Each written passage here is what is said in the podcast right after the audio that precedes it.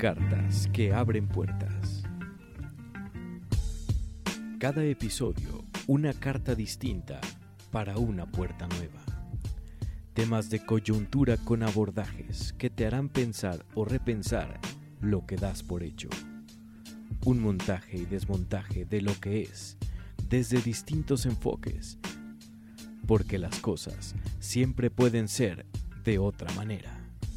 Esto es Cartas que abren puertas. ¿Y tú, qué puerta vas a abrir?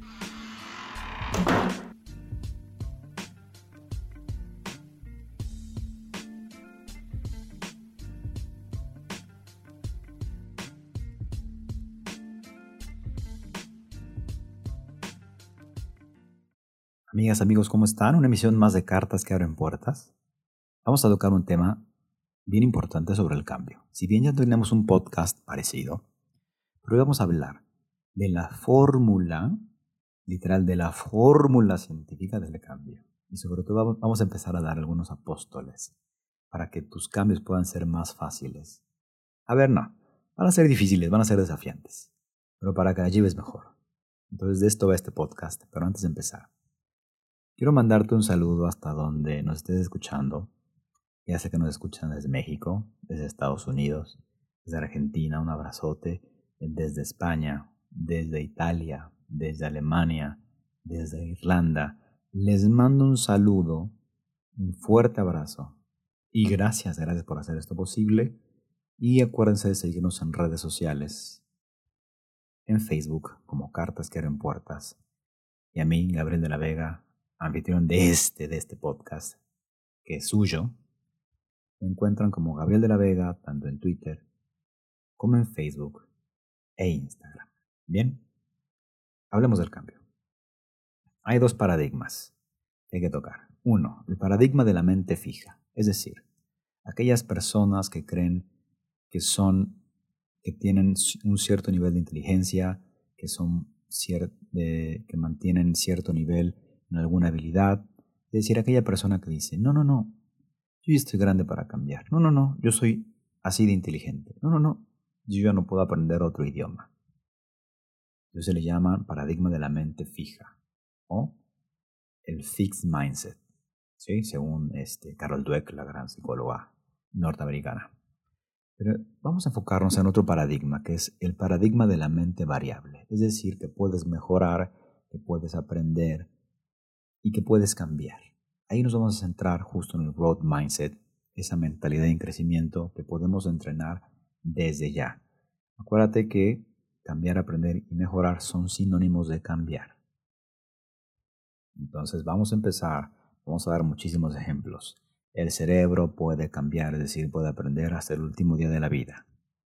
Tenlo bien en cuenta, sobre todo si tienes algún padre o algún abuelo que ya está jubilado, el cerebro puede aprender hasta el último día de la vida y el cerebro también se empieza a morir si lo dejas de usar. Es en serio. El cerebro empieza a morir si lo dejas de usar. Entonces, por si tienes en casa alguien que dijo, yo ya no voy a trabajar, yo no voy a hacer nada, la gente literal se empieza, empieza a morir antes. Pero bueno, sigamos en el tema. ¿sí? Hoy, ¿por qué es tan importante esto de cambiar? Bueno, te aviso que la era de la información ya terminó la información ya no es poder, hoy en día la información ya es paralizante y yo le llamo este término infobesity. Es demasiada información, de repente no sé cómo empezar a, ver qué es información buena y cuál es fake news. ¿no? Esto me sirve, esto no me sirve. No puedo separar entre, entre lo bueno y entre la paja que hay por ahí. ¿Sí? ¿Por qué te comento esto? Porque vivimos más en la idea, más bien en la economía conceptual, o en la era de las ideas, de los conceptos. Entonces vamos a necesitar gente, y se va a necesitar gente mucho más empática, mucho más creativa, que entienda las emociones del otro, y sobre todo después de este quilombo del coronavirus, o sea, el mundo post-coronavirus va a ser así. Gente muy empática, gente muy creativa, gente flexible a nivel cognitivo, gente que pueda cambiar rápido, que pueda asimilar los cambios rápidos, porque no hay nada escrito. Todo ese paradigma se vino abajo, entonces necesitamos gente fregona, ¿no? Como decimos aquí en México. Eh, gente, gente muy, muy, muy, muy, muy ávida y muy hábil para poder cambiar, para poder, eh, para tener pensamientos más inclusivos, es decir, para dejar atrás todos esos pensamientos dominantes de pensamiento, esas estructuras rígidas que te hacen pensar, actuar y sentir de la misma manera. Entonces, el desafío aquí es que el 95% de lo que pensamos, sentimos, hacemos es lo mismo. El 95% de lo que pensamos, sentimos y hacemos por regular es lo mismo, es decir, ocupamos las mismas áreas cerebrales todo el tiempo. Es como si el cerebro te dijera, ya, el pedo, ¿para qué me pides que cambie? ¿Para qué me pides cosas nuevas? Si hasta aquí hemos vivido bien. Entonces hay que invitar a don cerebro, como yo le llamo, a poder cambiar, poder mejorar o poder aprender. Es importantísimo seguir aprendiendo. Tenemos esa habilidad del learnability y podemos mejorar en aquello que ya somos buenos. Por ejemplo, a mí cuando me llaman las empresas, obviamente me llaman para cambiar algo que no, ya no quieren o no les gusta. Sin embargo, yo les comento, a ver, ¿por qué antes de, de, meternos en eso que ya no quieren, por qué no nos damos un tiempo para mejorar en lo que ya son buenos? Obviamente me, se me quedan viendo con cara de, ¿qué me estás diciendo, Gabriel? Pero si te mandé llamar para otra cosa, yo digo, sí, ya lo sé. Pero si podemos mejorar, ejemplo, en servicio al cliente, imagínate que le estás calificado en un 8 o 9, ¿qué te parece si lo subimos a un 10? Porque no solo vamos a mejorar en servicio al cliente, sino vamos a estar entrenando esa habilidad de cambio, ese coeficiente intelectual de cambio. Y sobre todo vamos a ganar en muchísima autoestima de equipo, muchísima autoestima personal para decir, wow, ya era bueno en esto y pude mejorar. Acuérdate que cambiar, aprender y mejorar son sinónimos. Entonces, vamos por ahí. ¿sí? Primero, mejoremos en lo que ya somos buenos y después ya nos metemos de fondo en aquello que queremos cambiar.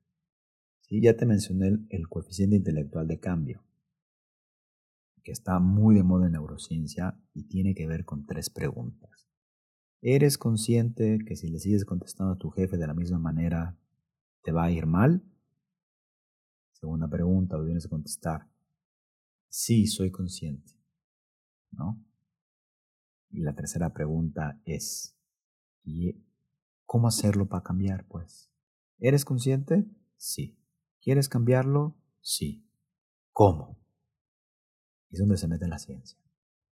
Yo te voy a dar una fórmula del cambio sin embargo, el cómo es muy intrínseco, es muy de ti. Hay gente que le funciona la fórmula, hay gente que le funciona la terapia, hay gente que le funciona el psicoanálisis, hay gente que le funciona eh, un viaje astral, hay gente que le funciona un libro, una película, este, platicar con un cura, con un rabino, con un sabio, con un maestro, lo que sea. Pero si tú quieres cambiar, vas a necesitar a alguien o sea, el cómo hay muchísimas, muchísimas herramientas, muchísimas disciplinas que hablan sobre el cambio. Yo te paso una fórmula que yo ocupo, ¿sí? La fórmula es, colocas una D y una S, luego pones un igual, luego abres un paréntesis y en el paréntesis pones expectativa, un signo de más, luego experiencia, cierras el paréntesis y luego pones un signo de por, de multiplicar, pues. Pones a, letra A, luego una letra D y luego un signo de más que va junto con la D. Y luego otro signo para multiplicar y luego una D y una P. Paso por paso. La DS, ¿qué significa? Significa cambio positivo o estabilidad dinámica. ¿Qué quiere decir cambio positivo o estabilidad dinámica? Es decir, si el ambiente se mueve, si tú te quedas quieto, te quedas fuera. Es decir, tienes que moverte con el ambiente para que estés dinámico pero estable. Eso se refiere con estabilidad dinámica. La cuestión de las expectativas tiene que ver mucho con lo que tú esperas sobre el futuro y tiene que ser realmente una expectativa eh, sumamente, sí que te desafíe, pero no este, que, te dé para abajo, ¿no? Imagínate que quieres cambiar eh, tu revés de tenis, ¿no? Entonces imagínate que lo calificas, mi revés de tenis es 2. Si soy malo para jugar tenis, 2. Y tú, bueno, en la siguiente semana voy a pasar del 2 al 10. No, espérate, frustrante. Vámonos paso por paso. ¿Por qué no mejoramos este, del 2 pasamos al 3? O del 2 vamos al 5, algo más desafiante pero tal vez real. ¿Sí? Y luego lo vas, a, lo vas a sumar con las experiencias, es decir, cómo te ha ido a través en el aprendizaje, cómo te ha ido a través de cambiar otras cosas, de mejorar otras cosas, porque todo eso que tienes del pasado puede ser buen elemento, puede ser un abono para que tú generes expectativas correctas y sobre todo para que creas que puedas cambiar. Por ahí va. Y luego te mencioné este eh, A mayúscula, D y luego un signo de más. ¿Qué tiene que ver eso? Eso significa densidad de atención positiva. Es decir, que entre más atención positiva le pongas a algo, más esfuerzo le vas a meter.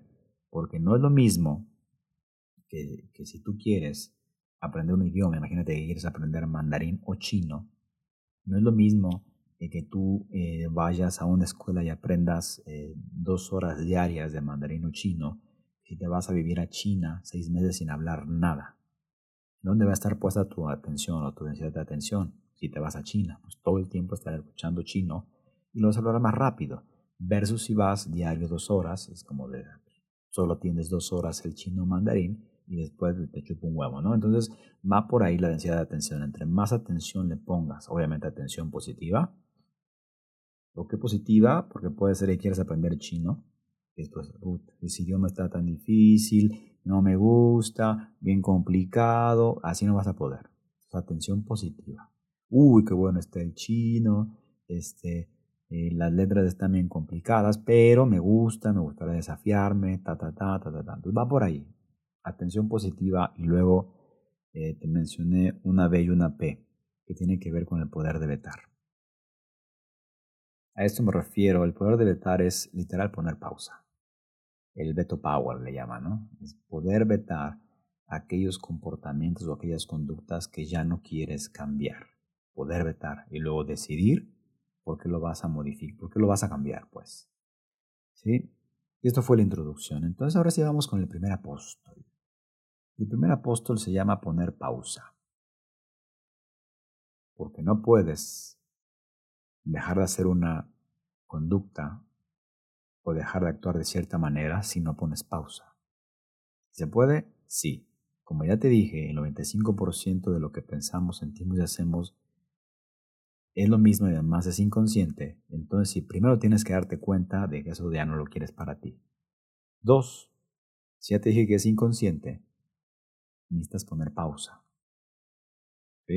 Hablamos el podcast pasado sobre la, eh, la teoría del iceberg, ¿no? que siempre nos pide que cambiemos el desempeño y por lo regular nos están diciendo que cambiemos lo que hacemos, lo que se denomina el, el, el micromanagement. ¿no?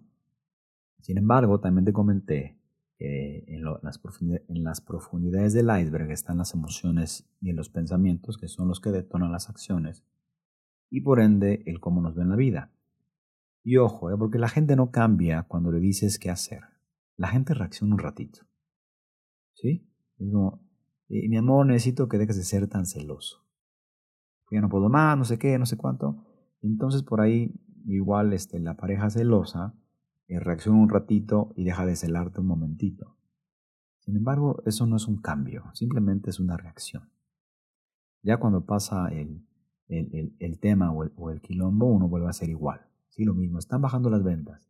Y si no suben las ventas en dos meses, les quito el bono a todos. Entonces la gente reacciona, vende más dos meses y después vuelve a ser como antes. ¿Por qué? Porque hubo, literal una reacción y no hubo un cambio, no hubo una respuesta. Va por ahí el primer apóstol.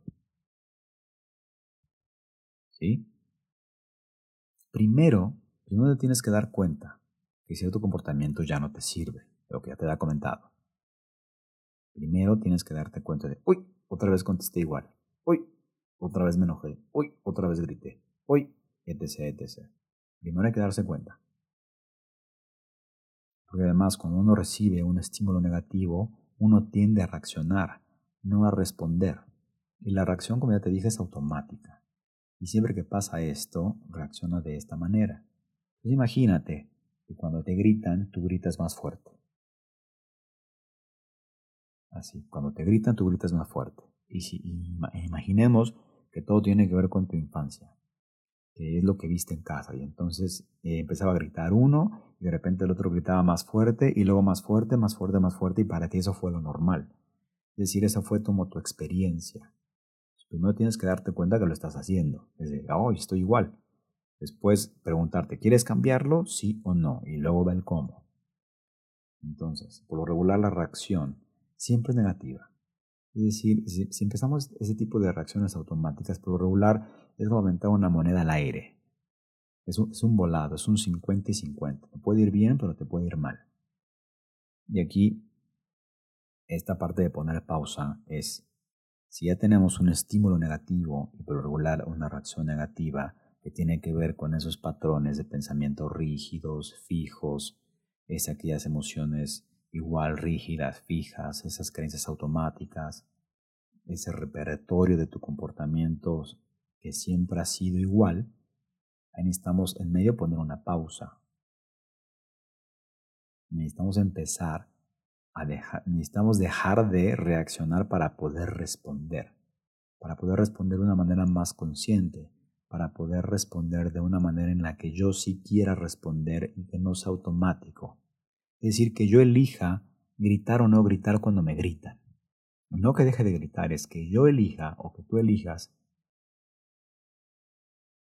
no gritar tanto o contestar de manera relajada o respirar antes de hablar. A eso me refiero con la respuesta. ¿Sí? Porque aquí el enemigo del cambio es la reacción. Oye, yo lo denomino también. El enemigo del cambio es cuando manda send en el WhatsApp, ¿no? Imagínate una pelea de pareja. Oye, ¿por qué no me avisaste que no venías, que no sé qué? Y entonces recibes el, el WhatsApp. Y de repente escribes cualquier cosa reaccionando y pones send. Y después por ahí ya se te fue mal, ¿no? Porque de, un comentario pequeño hiciste una gran pelea y una gran ensalada. Entonces el enemigo del cambio es la reacción y es el send del WhatsApp. ¿Sí? Uno tiene la libertad del mundo para elegir, para elegir, para, para elegir responder en lugar de reaccionar. Sí, sí la tenemos. Pero antes necesitamos poner pausa. Pero a ver, David, ¿cómo pone pausa un cerebro? Ah, pues ahí vamos. Justo a eso vamos. Entonces, imagínate que viene algo malo, una situación eh, no placentera. ¿No? Entonces, ante esa situación no placentera, tú ya tienes, digamos, una reacción por default. Es decir, me pasa esto y hago esto. Sin embargo, como ya te dije, tienes la libertad para responder.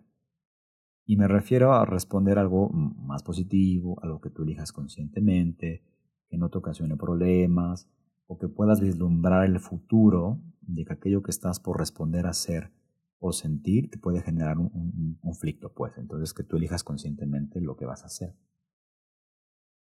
Y entonces sería eh, el estímulo negativo, en medio necesitamos una pausa y luego una respuesta. Ya quitamos la cuestión de la reacción, una respuesta positiva. Y para hacer pausa necesitamos primero cortar con el estímulo.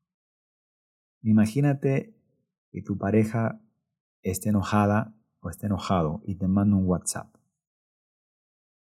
No nos importa la causa por, la cual esté enojada, si es verdad o falsa, no importa. Pero simplemente te llega un mensaje en el que ya sabes que está alterado o está alterada tu pareja o tu jefe, no importa con quién lo selecciones.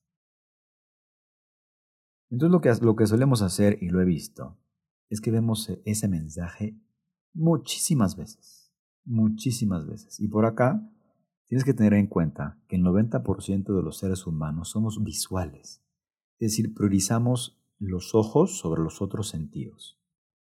Entonces, literal, si tú te la pasas viendo el WhatsApp y además abres el WhatsApp y ves el mensaje y lo cierras, y luego lo abres y lo ves, y lo abres y lo ves, y lo abres y lo ves. Entonces, literal, muchísimas neuronas, y sobre, es como si todo el, el córtex este, occipital estuviera secuestrado, ¿no? Porque literal, eh, tus neuronas están secuestradas en ese estímulo negativo. Entonces lo primero que tienes que hacer es cortar ese estímulo. Es decir, ya no abras el mensaje. Deja el teléfono a un lado. Ya, no lo veas, no te narcotices. Eh, no, ejerzas esa auto, ese autosecuestro emocionales, esas espirales negativas de las que ya hablamos, ¿no? Aléjate del estímulo.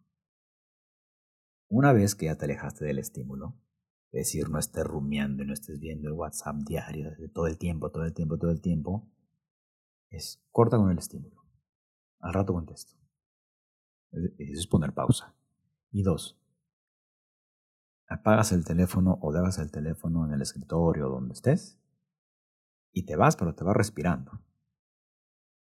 Y no porque lo digan los yogis o no porque yo sea eh, Ravi Shankar, no, no, no, no. Porque la respiración, literal, tiene un beneficio profundo en cómo pensamos y en las neuronas que tenemos a nuestra disposición. Te explico. Cuando uno está agitado por lo que, está, por lo que le está pasando mal, en este caso el, el WhatsApp de tu pareja enojada o enojado,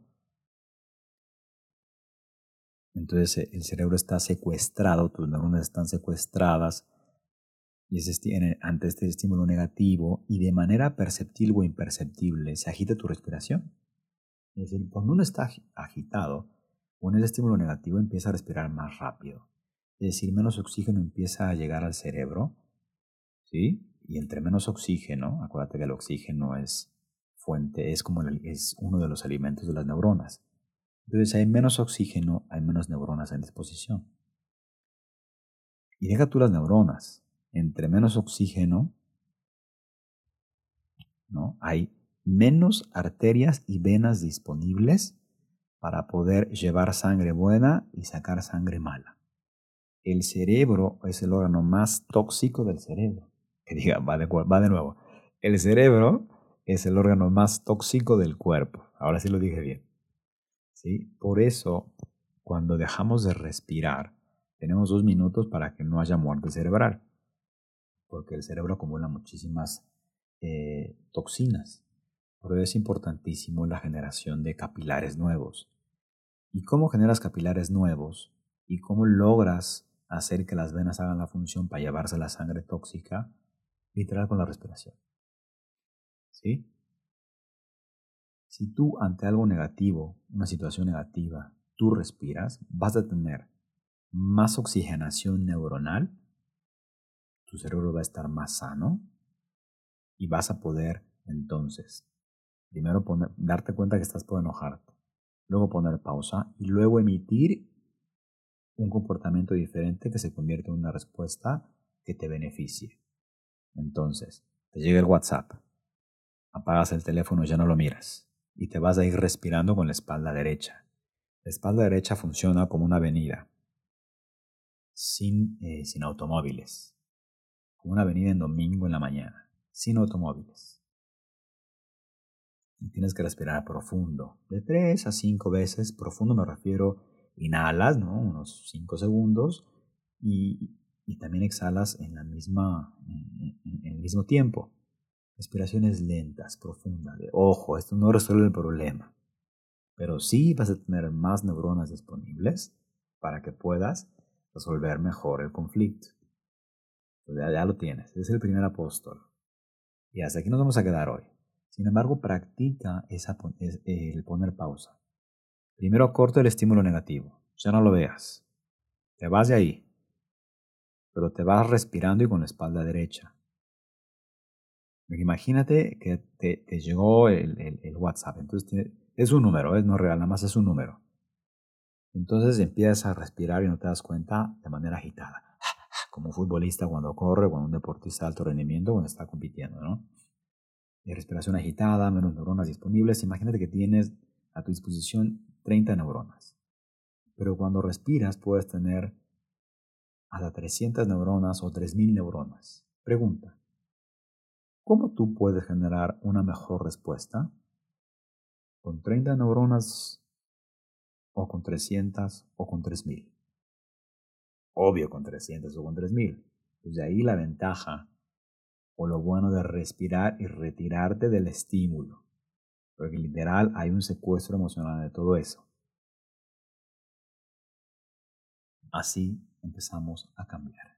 Primero, darte cuenta date cuenta de que si algunas situaciones están molestando o se repiten o se han repetido constantemente a lo largo de tu vida, quizás personal, quizás de pareja, quizás en lo laboral, Primero es darte cuenta. De ahí, ¿quieres cambiar? Si es sí, sigue adelante. Si es no, ni escuches esto. Se vale también no querer. Yo no quiero cambiar. Buenísimo. Aquí uno decide. El cómo. Yo aquí te estoy dando algunos cómo de los que yo participo eh, en las personas que se acercan a mí o en, las organizaciones en las que yo trabajo. ¿Sí? Entonces, primero es poner pausa. Es lo más importante. Un cerebro, si no pone pausa, no puede redirigir su conducta, no puede emitir respuesta, no puede tener esa libertad para decidir. Primero, pon pausa. Respira. y luego te paso los otros apóstoles, que nos faltan once. Cuídate mucho, acuérdate de compartir el podcast, acuérdate de eh, darle muchos corazoncitos, acuérdate de guardarlo por si quieres ir escuchándolo eh, cuando vayas al trabajo o, qué sé yo, cuando estés aburrido cuando quieras algo diferente. Pues te mando un saludote hasta donde estés. Bye bye. Nos vemos la siguiente semana en otra emisión más de Cartas abren puertas. ¿Y tú qué puerta vas a abrir?